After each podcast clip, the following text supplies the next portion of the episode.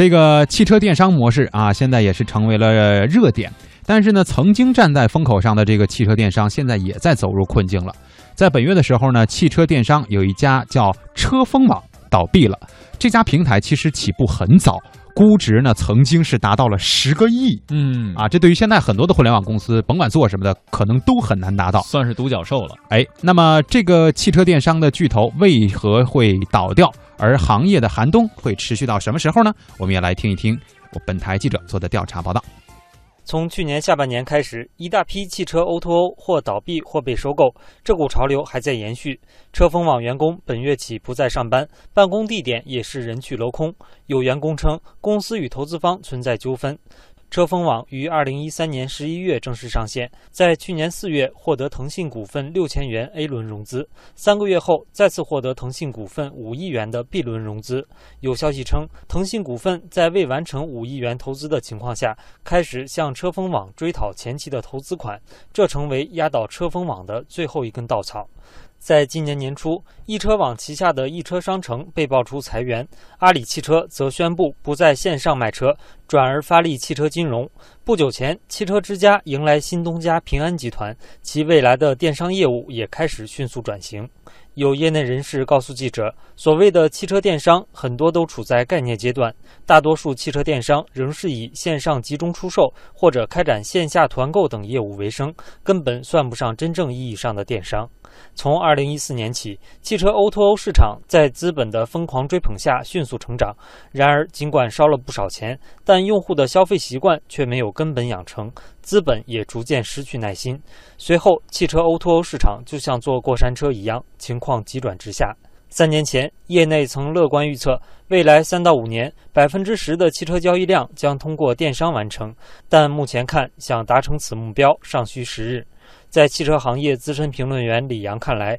汽车是大宗消费产品，整车电商的发展面临诸多问题。因为汽车不同于其他的产品，它的选购过程是一个非常漫长、非常复杂的。那么这样一个前后的产业链特别长，而且它的从购买到使用，整个这个门槛也特别高。这就完全不是电商所擅长的那种低客单价、高频次的这样一个东西。所以说呢，呃，至少在可预见的未来，呃，汽车的销售依然是要以各种形式的经销商为主体。平台卖车的商业逻辑也未能得到部分厂商的认同。一位自主品牌销售负责人曾对记者表示，在网上卖车还要给平台倒贴钱，但是大家都在做，所以不得不做。东风标致总经理李海港表示，电商只是一个辅助手段，不能代替实体店。李阳说，过去两年在电商平台的挤压下，一些 4S 店的确过起了紧日子，但 4S 店仅仅是一种实体销售模式。未来实体销售或将多元化，仅仅是说四 S 店这种模式出了问题，而不能说整个终端渠道出了问题。那种以干掉经销商为目的的整车电商，注定是要倒掉的。呃，首先是一些高端品牌还在是需要四 S 店这种模式的，但是剩下的中端品牌和低端品牌，乃至于那些大众化的品牌。可能未来以那种呃汽车城啊、汽车超市啊，就是多品牌在一个地方啊来共享一些资源的这样一个营销的线下渠道模式。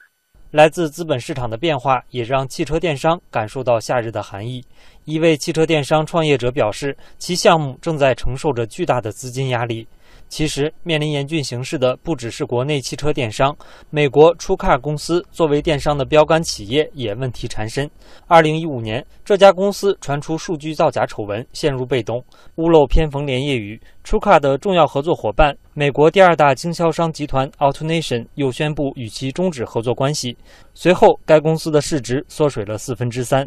有业内人士指出，从行业来看，电商平台无法控制货源，一些热销车型往往拿不到。其次，电商平台不具备交付能力，物流成本也很高，消费者仍需要通过线下的店面来提车。而从厂商的角度来看，也不敢轻易让线下的经销商吃亏，所以汽车电商无法从根本上提高效率。那么，汽车电商要如何摆脱困境呢？汽车经销集团庞大的董事长庞庆华表示，庞大现在走的是经销商加电商的路线，线上销售更多是一种宣传和引导，主要销售靠线下完成。而车享网也在进行转型，思路与庞大类似。车享平台 CEO 夏军表示，公司正在线下布局车享家业务，未来将逐渐把新车销售、二手车等业务的线下环节接入其中。评论员李阳认为，未来围绕汽车领域的电商仍有很多机会，但平台直接卖车的逻辑必须改变，应作为辅助，与厂商、经销商共赢共生。